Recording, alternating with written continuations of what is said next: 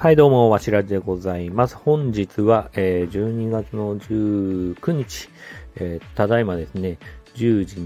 25分でございます。ただいまのですね、M1 グランプリ2021が、えー終了して、それを見終わって、これから寝ようかなというところです。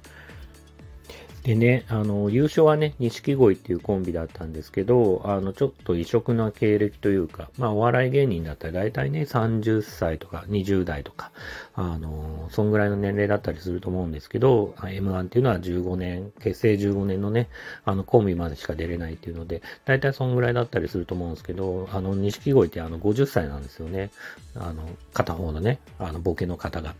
で、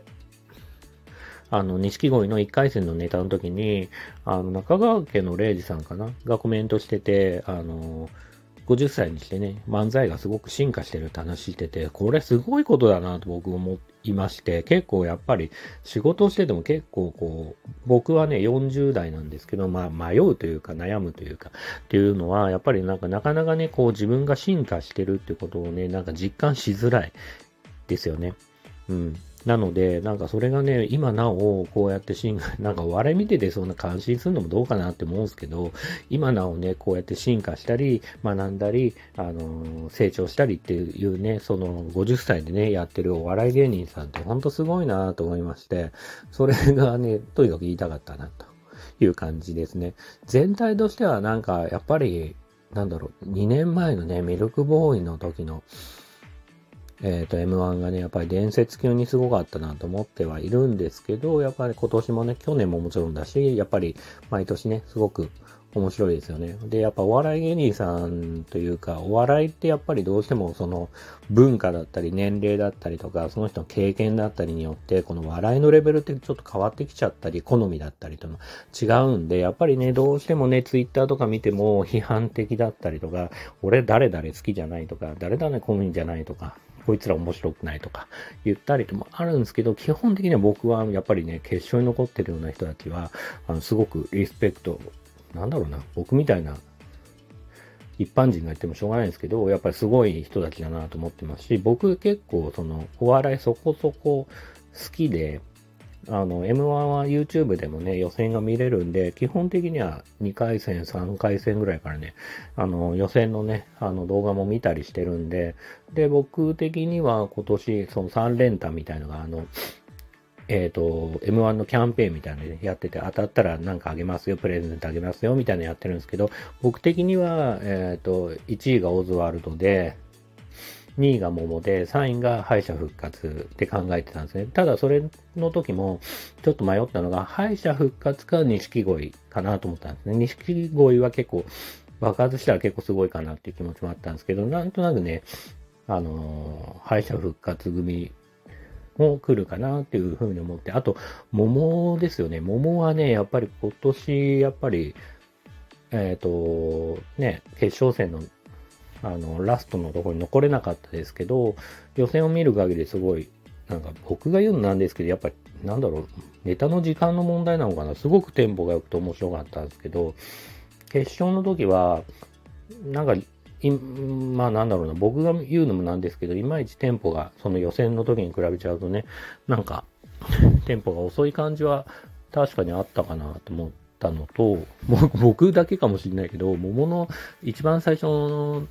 えっ、と、ボケというか、その、自分はスイッチ、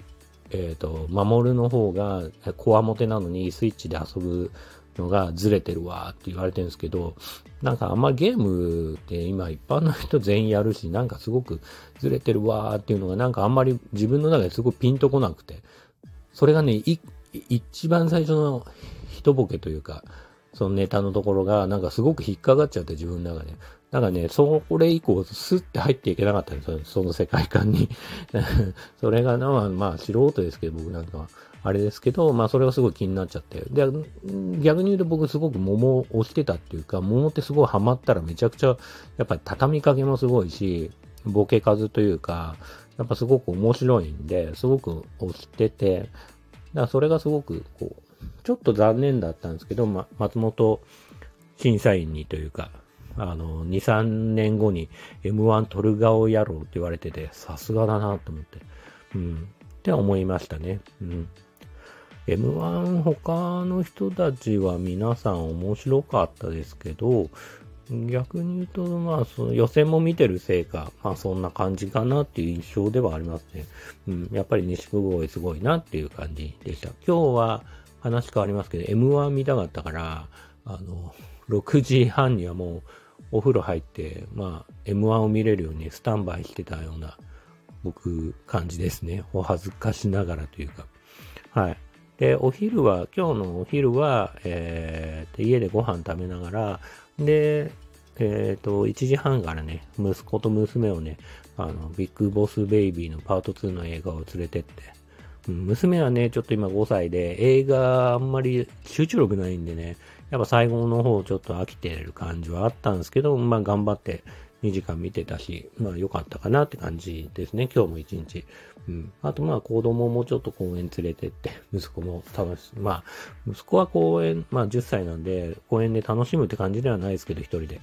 うん。ただなんか今時にね、スマホのアプリとかでもなんかそう公園とかでこういうなんかできるとか、ポケモンとか、あそういうのもあったりするんで、ちょっとね、携帯渡しながら、娘とね、一緒に遊ぶってなかなか難しいんで、それができないですけど、まあ、外に出ること自体がもういいことだと思ってるんで、まあ、外連れてって大満足かなっていう感じではございます。今日もね、一日いい日だったなっていうふうに思うんで、また来週ね、えー、週間頑張って今度はクリスマスね、楽しいイベントがね、年末含めて目白押しなので、えっ、ー、と、楽しく生きて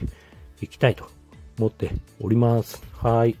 という感じで今日は以上でございます。それでは皆さん、えー、今週もお疲れ様でした。おやすみなさい。